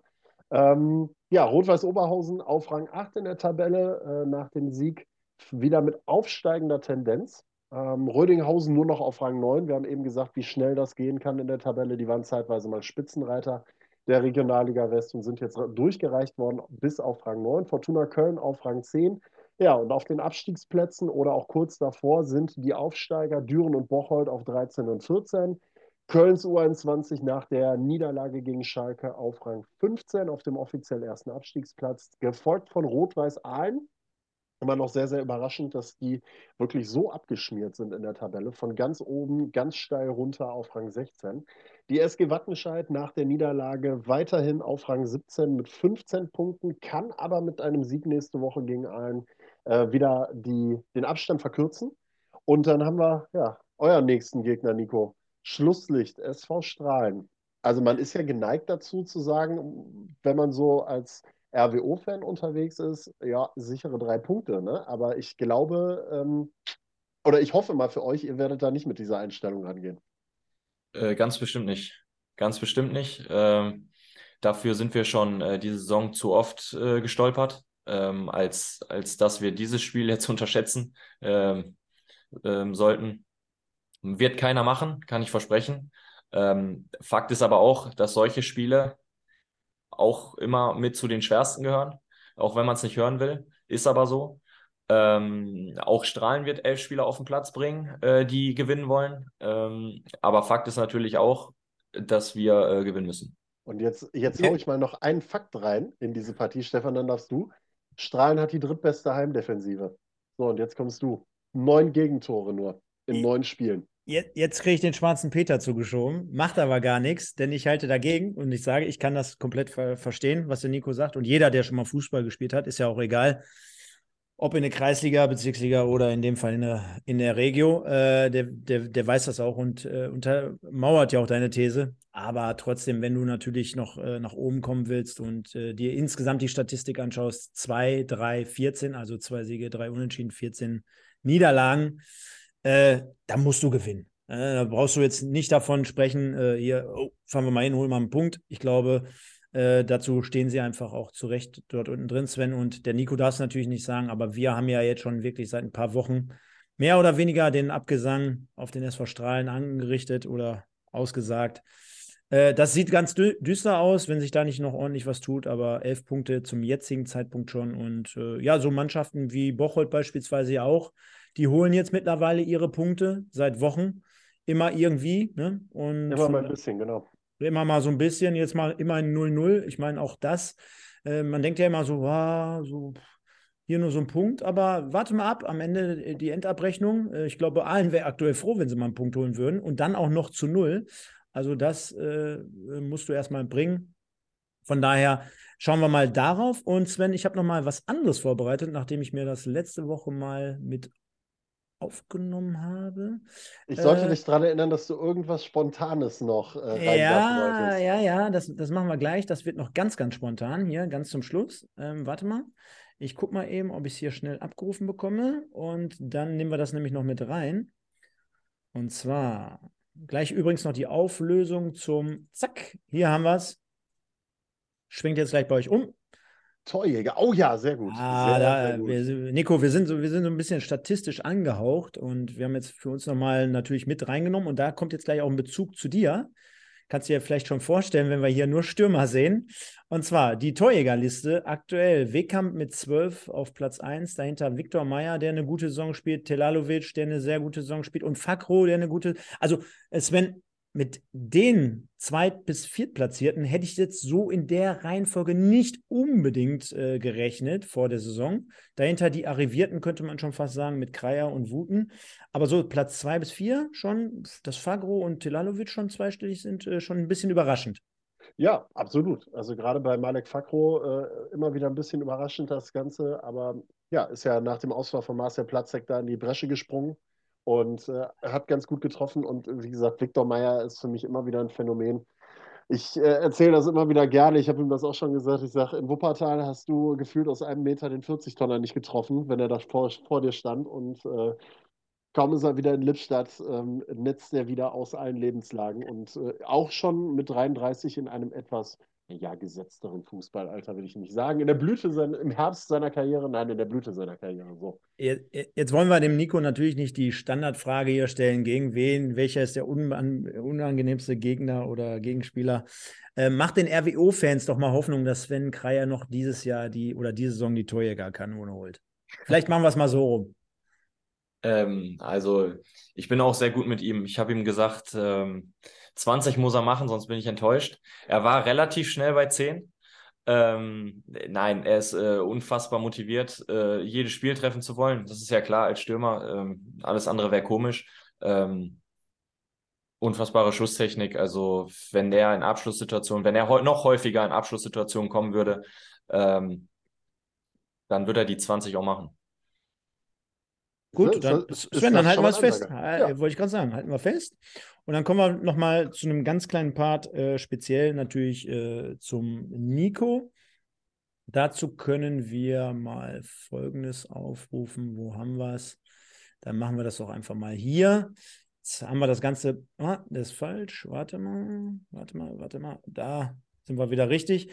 Ähm, ja, jetzt haben wir es gerade gesehen. Schwierige Situation aktuell. Ähm, ich habe mir gerade noch mal äh, so ein bisschen den Werdegang von dir aufgemacht. Wo, wo soll es denn mit RWO in dieser Saison noch hingehen und äh, vielleicht aber auch so, ja, machen wir erstmal das. das. Das zweite würde nicht ganz passen. Wo soll es ähm, die Saison noch hingehen? Also, also kurzfristig ähm, auf jeden Fall wieder in, in oberes Gewässer, ähm, in die obere Region der Tabelle, ähm, dass man sich da festspielt. Wir haben gesagt, wir möchten, oder wir haben vor der Saison gesagt, ähm, wir würden gerne oder wollen ähm, so lange wie möglich ähm, ja diese ja, den Abstand zu ganz oben so gering wie möglich halten, ähm, die Saison lange offen gestalten. Das ist uns leider ja Stand Winterpause jetzt nicht geglückt oder Stand ein, ein Spieltag vor Winterpause nicht geglückt. Ähm, darüber sind wir sehr enttäuscht, weil wir uns viel, viel mehr vorgenommen haben für die Saison. Ist jetzt so, müssen wir hinnehmen. Ähm, wir können es ab jetzt nur noch besser machen und gucken, dass wir ähm, ja eine, eine Serie starten. Ähm, so wie Wuppertal es jetzt gemacht hat, ähm, müssen wir auch zusehen, dass wir, dass wir mehrere Spiele mal hintereinander gewinnen, weggewinnen. Und dann ähm, werden wir auch äh, jetzt vielleicht, alles andere wäre unrealistisch, ähm, Anschluss nach ganz oben wird schwierig, ähm, aber dass man, dass man in Tabellensituationen oder Tabellenregionen zwei bis vier rückt wieder ähm, konstant. Ja. Sven, jetzt, jetzt, jetzt haben wir extra mal die, das obere Tableau der Tabelle nochmal aufgemacht.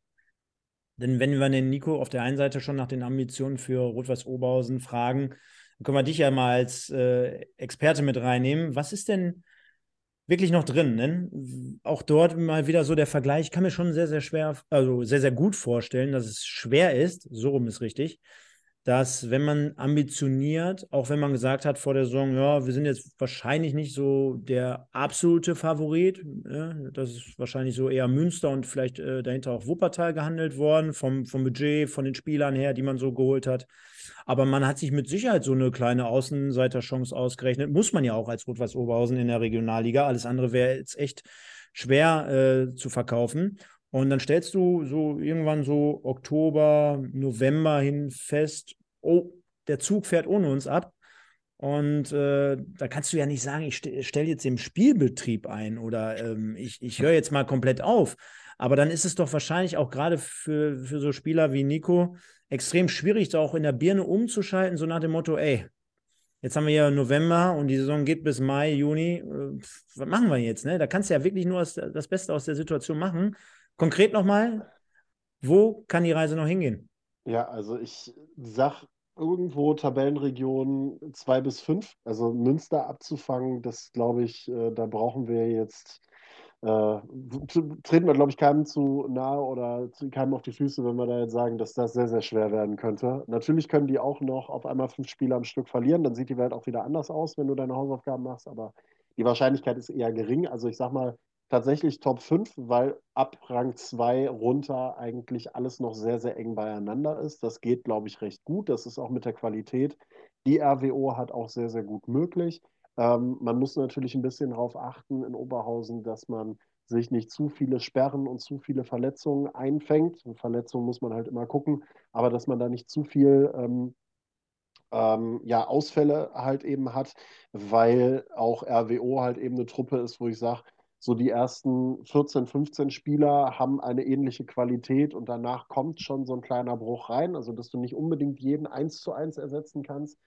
Ähm, von daher irgendwo zwischen, zwischen zwei bis fünf ist mit Sicherheit realistisch und ich glaube, bei so Spielern auch von der Qualität, die Nico beispielsweise hat, äh, geht es dann hinterher einfach auch darum, sich und auch allen anderen zu beweisen, dass das nicht das Normalmaß ist, in dem man sich gerade bewegt, sondern dass man eigentlich die Qualität auch wirklich hat, um oben mitzuspielen. Und das ist dann halt die andere Geschichte, äh, dass man entsprechend umschaltet und sagt, pass mal auf, ja, es ist jetzt alles scheiße gelaufen oder es ist ein Stück weit eine Zeit lang scheiße gelaufen, es ist ja auch mal eine Zeit lang echt gut gelaufen. Ähm, und dass man dann im Prinzip nochmal unter Beweis stellen kann, warum es zeitweise wirklich gut gelaufen ist und warum man solche Gegner wie Duisburg und Münster beispielsweise geschlagen hat.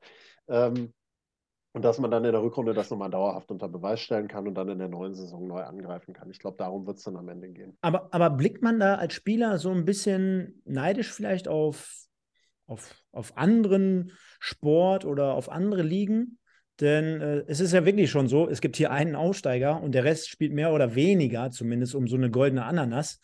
Äh, so, so, macht es zumindest den Anschein. Ne? In der Bundesliga, da hast du zumindest äh, Champions League-Plätze, da hast du Europacup-Plätze, da in der zweiten Liga hast du, hast du zumindest einen Relegationsplatz, da hast du zwei Aufsteiger.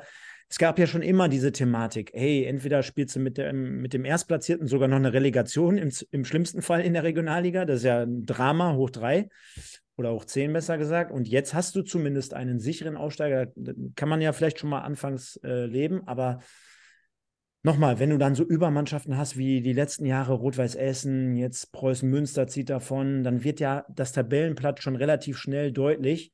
Und dann ist es für mich aus meiner aus meinem Verständnis heraus bestimmt schon irgendwie ein bisschen schwierig, dann irgendwie zu denken, hey, was ist denn jetzt das Ziel? Dritter, vierter, fünfter oder sechster? Ist das ein Unterschied? Hm, also es würde es bestimmt spannender machen, wenn vielleicht noch ein zweiter Aufstiegsplatz da sein würde. Äh, das ist klar. Und ähm, auch äh, für die Motivation dann äh, zum Ende hin auch. Ähm, wobei ich anmerken muss, ich war in, einer, in der Situation mal vor vier Jahren, da war, ich glaube, sechs, sechs Spieltage vor Schluss war Viktoria Köln mit zehn Punkten vor uns. Und äh, am Ende, ähm, am letzten Spieltag, ähm, hatten, wir ein, hatten wir ein Finale ähm, und sind wegen einem Punkt nicht aufgestiegen. Also ähm, die Saison ist jetzt noch nicht vorbei, nicht, äh, auch nicht falsch verstehen. Münster muss auch noch äh, 17 Spiele spielen, äh, glaube ich ungefähr. Ähm, also, dass man realistisch ist und sagt, jo, wenn Preußen Münster, Münster jetzt nicht alles verhaut und äh, einigermaßen weiter performt, dann wird es halt unmöglich. Ähm, aber so eine gewisse Resthoffnung ist immer da. Ähm, dass es einen zweiten Aufstiegsplatz geben. Wenn es einen zwei, äh, zweiten Aufstiegsplatz geben würde, wäre es natürlich in dem Fall schöner. Dann, dann machen wir es mal anders. Wie viel Vorfreude besteht auf den Niederrhein-Pokal? Ja, sehr große, weil da können wir noch was reißen. Also ich sag mal, realistisch was reißen, ne? ähm, wenn man die jetzige Situation betrachtet. Ich habe ja gerade schon mal gesagt, wenn man jetzt gerade einen Strich ziehen würde, sagt man einfach auch ähm, ganz klar, erst es, es wird sehr schwer, aber ähm, im Niederrhein-Pokal sind es noch drei Spiele, die man gewinnen müsste. ähm, um was zu erreichen am Ende der Saison. Ähm, und klar ist auch, dass wir äh, alles geben werden dafür. Ne? Nächste, nächste, also Sven, ähm, kennst du das Tableau auswendig? Tableau auswendig? Äh, nee, aber ich kann es mir aufmachen. Ähm, ihr spielt ja jetzt gegen Mettmann am, ein, am 1.3., wurde, glaube ich, Ja. nochmal verlegt.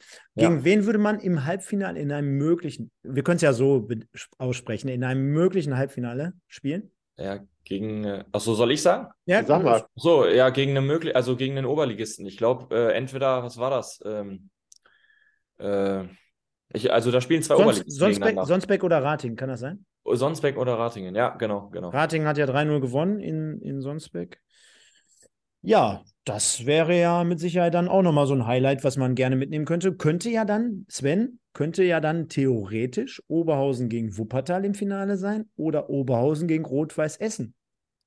Ja, das klingt es- ja schon nicht schlecht dann. Das klingt auf jeden Fall sehr, sehr prickelnd, das Ganze. Ähm, würde, glaube ich, auch für ein entsprechend volles Haus sorgen. Aber bis dahin ist natürlich noch einiges zu spielen und gerade der Niederrhein-Pokal, ähm, ja, ich komme jetzt mit dieser Floskel, äh, zwei Euro ins Phrasenschwein, hat seine eigenen Gesetze. Ne? Ja, also hör da auf. ist, da ist schon, ja, Hör auf. Stefan, genau. ich glaube, du weißt, wovon ich rede. Ähm, Ich, ich weiß gar nicht, ob der Nico es überhaupt weiß. nein, ich glaube nicht, dass der Nico das weiß, aber Äh, Stefan sympathisiert da mit einem Verein aus dem Ruhrgebiet, der in Blau und Weiß gekleidet ist, gegen den Ja, ihr im okay. Niederrhein-Pokal gespielt habt und den Ja. ihr glücklicherweise rausgeworfen habt aus eurer Sicht. Nee, das weiß ich. Das Thema äh, ist ja hier sehr oft. Korrekt. Nein, also es ist, äh, ist tatsächlich so und ja, wie gesagt, Ja, jetzt muss man aber dazu sagen, äh, die Leidensphase im Niederrhein-Pokal geht ja jetzt drei Jahre. Erst in Wuppertal, dann in Strahlen und jetzt in Oberhausen. Dreimal hintereinander ausgeschieden gegen diese äh, Mannschaften, gegen diese Vereine, die zu dem Zeitpunkt natürlich jetzt äh, Niederklassiker gespielt haben. Ne? Nein, also wie gesagt, Pokal, äh, Niederrhein-Pokal, immer mit ein bisschen Vorsicht genießen, weil da kann wirklich alles passieren. Da ähm, ja, hast du Vereine, die da wirklich äh, gerade auch als Oberligisten alles abreißen können. Deswegen ist auch so ein Spiel von RWO natürlich, ich glaube, gegen Mettmann noch nicht unbedingt gewonnen. Klar, also Wahrscheinlichkeit ist groß, aber auch da führe ich gerne immer mal wieder den WSV als gutes Beispiel an, die in der letzten Runde gegen, boah, gegen wen haben die denn gespielt nochmal? Ich äh, müsste tatsächlich lügen. Warte mal, Achtelfinale, Achtelfinale Niederrhein-Pokal, äh, gegen den Mülheimer FC 97 gespielt haben und erst in Rückstand geraten sind und dann mit 2 zu 1 nach Verlängerung gewonnen haben. Ich meine, gut, ihr habt gegen den KfC gespielt, Nico, äh, aber der KfC ist auch nochmal ein bisschen was Besonderes, ist kein ganz normaler Oberligist. Ähm, da kann man sich auch durchaus schon mal schwerer tun. Und äh, das ist auch ein Spiel, glaube ich, gewesen für die Niederrhein-Pokal-Geschichtsbücher, wo der KfC, ich glaube, keinen einzigen Elfmeter verwandelt hat. Das ist korrekt, ja. Ja. Glück. Zum Glück. Ja, also wie gesagt, äh, Niederrhein-Pokal kann im Grunde alles passieren, aber wenn es normal läuft, könnte es schon ein durchaus sehr, sehr spannendes, interessantes Finale geben. Ja, und äh, kann es sein, jetzt übrigens, ich bin da gar nicht mehr so im Bilde. Ich glaube, gegen Strahlen jetzt äh, nächste Woche ist, ähm, habt ihr ja am ersten Spieltag zu Hause, glaube ich, gegen gespielt, ne? Da gab es doch die 5-0, Sven, oder so? Nee. Gab es einen richtig hohen Kantersieg? Von uns? Ja. Nee, wir haben, erster Spieltag war gegen Aachen. Ja, man muss ja auch immer überlegen, wir sind jetzt am 20. Spieltag dann schon, Stimmt, Stefan. stimmt, ne? Also stimmt. Wir gehen. Ach sein. Mensch, dann, dann, dann war es der dritte Spieltag. Aber Ja. Strahlen ist doch historisch schlecht gestartet und die haben am Anfang auch relativ früh, ne? Ja, aber äh, RWO hat 2 zu 1 zu Hause gewonnen. Ja. Strahlen. Ah, mein knapp, Gott, Knappe Geschichte, aber, aber der Sieg. Ja. Hat Fabian Holthaus doch, glaube ich, so ein Monstertor gemacht, ne? Auch irgendwie aus 25 Metern in den Knick geschweißt, das Ding. Wahnsinn, ja. So, aber ihr seht's, äh, da bin ich ein bisschen besser mit den Zahlen unterwegs. Im Westen des Tages, Anton Heinz, also der Mitspieler vom guten Nico, ist es geworden. Er hat also Glück gebracht und wahrscheinlich hat Justin Hekeren mit all seinen Accounts hier bei YouTube abgestimmt für ihn. Du, 25, 25 Accounts gemacht oder Da, so. da, da, da, da, da, da, da, da. Genau. Nein, perfekt. Also, Pokal geht in dem Fall, beziehungsweise ähm, wird eingeloggt, das Ganze zum großen Endfinale hier dann am Ende der Saison. Sven und ich werden dann dem Gewinner zum Im Westen des Tages den Riesenpokal übergeben. Größer als Äh, der Niederrhein-Pokal. Da werden wir, genau, da werden wir äh, in unserer letzten Sendung in diesem Jahr, also in zwei Wochen, darauf haben wir uns gerade verständigt. Nächste Woche ist der 11. Dann haben wir nochmal eine am Da werden wir noch ein großes Special machen rund um die dritte und vierte Liga. Da fassen wir das Ganze tabellarisch auch nochmal zusammen. Demnach dieses Wochenende Anton Heinz mit im Westen des Tages. Passt also auch. Und Sven, jetzt kommen noch zwei Geschichten. Einmal erstmal mal der Aufruf an die Leute, wenn ihr jetzt noch eine Frage an den Nico habt, haut sie einfach mal hier in den Chat rein. Dann natürlich an Sven, Style Update. Was war es denn gestern für ein Hemd? Du hast gar nichts gepostet. Nein, ich war gestern mal, ich war gestern ganz, ganz entspannt unterwegs. Gestern, ich weiß es gar nicht, doch, äh, ein, ein äh, rosafarbener Hoodie ist es gewesen. Also schon, äh, schon ein bisschen auffälliger. Ich, ich mag das ja ganz gerne mal, äh, da so ein bisschen rauszufallen bei. Und äh, ja, es war ein rosafarbener Hoodie, den ich angehabt habe. Der Thomas Gottschalk der Regionalliga. Von daher passt das. Kai Ebel. Ja, oder Kai, genau, Kai, Kai fehlen, Ebel. fehlen noch so Krokodilschuhe demnächst. Oh ja, oh, dann weiß ich, was ich mir noch zu Weihnachten wünschen kann. Für Krokodillederschuhe, sehr gut. Morgen ruft wieder die WWF an hier. Also nicht, nicht die Wrestling-Liga, sondern äh, ja. Ja, ich weiß, worauf du hinaus willst. Ja, Nico, ähm, spontane Nummer, der Sven hat es gerade nochmal gesagt, da habe ich jetzt einfach kurz Bock drauf. Ihr beide gegeneinander. Du kannst dir die Kategorie aussuchen. Nico, ich weiß nicht, worum es geht. Ich sag's dir schon mal vorab. Okay, gut. Bin ich gespannt. Du, du hast ja gesagt, du guckst dir zumindest immer die Ergebnisse an und du darfst jetzt auswählen. Machen wir jetzt hier komplett spontan. WM oder Regionalliga? Das, das sind die beiden Kategorien. Und dann kann ich jetzt schon mal sagen, das Spiel heißt Wer weiß mehr? Oh, Aktuelle WM, sage ich jetzt auch dazu, aktuelle Ja. WM und aktuelle Regionalliga. Und du musst dir natürlich bei der Auswahl jetzt ganz klar im, im, im Bilde sein, dass der Sven eigentlich auch sehr, sehr gut drin ist in beiden Themen. Und Ja, ja. jetzt kommt es wahrscheinlich darauf an, wo du besser bist. ja, ganz schwer. Ich habe wahrscheinlich muss ich die WM nehmen, weil ihr da so Experten seid und jede Woche hier alles abgrast. Äh, muss ich wahrscheinlich WM nehmen, wobei ich da auch nicht zu 100% drin bin im Moment, weil Ah. die, die Zeiten nicht so ganz passen zum Gucken. Aber ne. alles gut, alles gut. wir machen WM. Alles gut, alles gut. Äh, spielst du FIFA? Bist du an der Äh, Konsole unterwegs? gelegentlich, ja, ja, ja. Ah, okay, okay. Dann könnte es vielleicht noch was werden. Ähm, wer weiß mehr? Aktuell, bitte, bitte jetzt auch nicht fudeln. Ich kann natürlich jetzt Nein. nicht kontrollieren, dass ihr beide da irgendwie Ja. ähm, ähm, oder auch Sven einfach mal äh, nichts aufmachen. Aktuell spielt England gegen Senegal.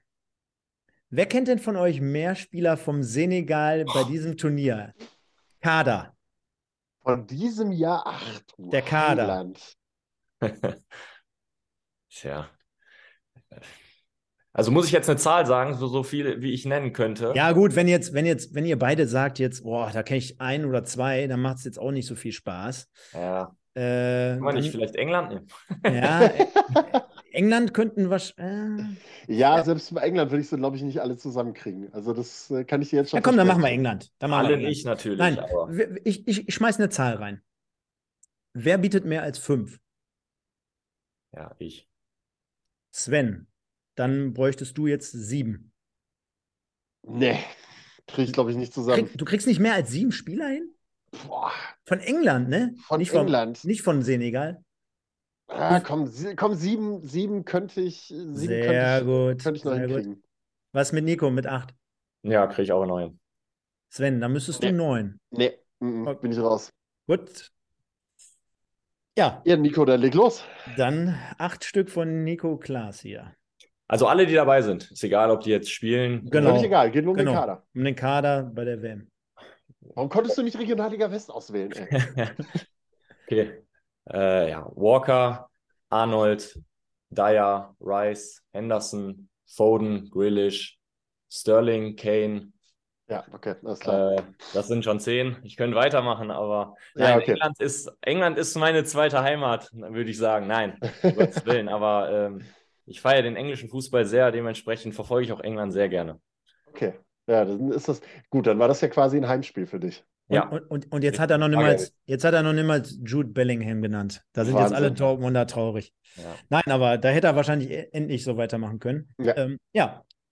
Punkt geht an, in dem Fall an Nico. Den Scheck dafür kannst du dir morgen beim Sven abholen. Und dann haben wir das auch geregelt. Würde sagen, wir kommen so langsam zum Ende. Hat mir oder uns wahrscheinlich äh, sehr, sehr viel Spaß gemacht. Vielen Dank dafür, dass du dir heute Abend so die Zeit genommen hast. Äh, aber wie gesagt, 3-0 schon bei England, so spannend ist es nicht. Von daher äh, denke ich mal, war es in Ordnung. Ich sage vielen, vielen Dank an euch beide nochmal. Äh, ihr könnt gleich zum Abschluss natürlich euer, euer Statement hier nochmal abgeben. Ich sage auch da draußen, liebe Leute, noch ein paar Likes da lassen, auch gerne im Nachgang. Haben uns auch letzte Woche extrem im Nachgang viele Leute noch gehört, auch bei Spotify, äh, iTunes und so weiter, pp. Nächste Woche geht es dann nochmal hier mit einer normalen Folge äh, rund ab circa 20.15 Uhr und übernächste Woche dann großen Pottbolzer Special hier nochmal im Zusammenspiel mit mehreren Leuten vor Ort. Äh, da werden wir insgesamt nochmal die dritte und vierte Liga beleuchten und schauen, was das Ganze so aus Westsicht zumindest in der dritten Liga hergegeben hat und natürlich in der kompletten Regio. Von daher würde ich sagen, wird draußen ein bisschen kalt, bisschen mehr Podcast hören und schauen. Von daher ähm, bleibt uns treu, paar Likes da lassen. Folgt der Regionalliga West. Nächste Woche mit Sicherheit nochmal das eine oder andere interessante Spiel. Wir sehen uns, hören uns dann ab 2015. Bleibt gesund, alles Gute und jetzt noch eben der Sven und dann der Nico. Ciao, ciao. Ja, äh, ich glaube, von äh, den Sendungen, die ich jetzt seit Saisonbeginn mitmachen durfte, ist das so ziemlich die längste gewesen, die wir gehabt haben. Nico, das spricht auch für dich auf jeden Fall. Toller Gast, hat äh, sehr, sehr, sehr viel Spaß gemacht mit dir. Auch äh, so zwischendrin mal einen kleinen Einblick auch in die Kabine zu bekommen und mal so zu hören, was Terra so äh, zwischendrin mal so mitteilt, wenn es mal nicht ganz so gut läuft. Also sehr, sehr spannende Folge auf jeden Fall. Vielen, vielen Dank, dass du da warst und dir die Zeit genommen hast.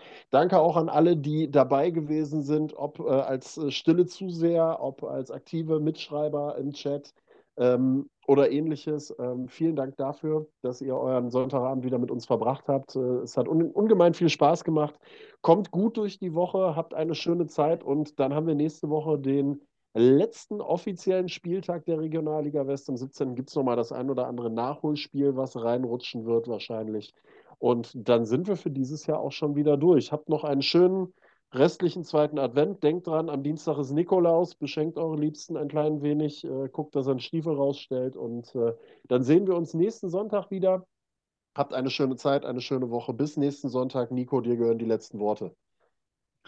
Äh, boah, so viel habe ich gar nicht mehr zu sagen. Also wie gesagt, es hat, ich kann alles nur zurückgeben. Ähm, Nochmal vielen Dank für die Einladung. Hat äh, sehr, sehr ähm, viel Spaß gemacht. Ähm, ich freue mich darauf, wenn Justin Hekerin hier auftaucht und ich im Chat bin. Ähm, ja, ansonsten auch noch einen schönen Abend an alle, die gerade zugucken und äh, bis dahin. Und jetzt, jetzt wollen wir abschließend dann doch noch einen Fan glücklich machen. Der Christoph schreibt nämlich: Hallo Nico, vielen Dank für den Stream. Ich schaue dir sehr, sehr gerne beim Spielen zu. Bleib wie du bist. Der Christoph. Von daher, liebe Leute, bis nächste Woche. Ciao, ciao.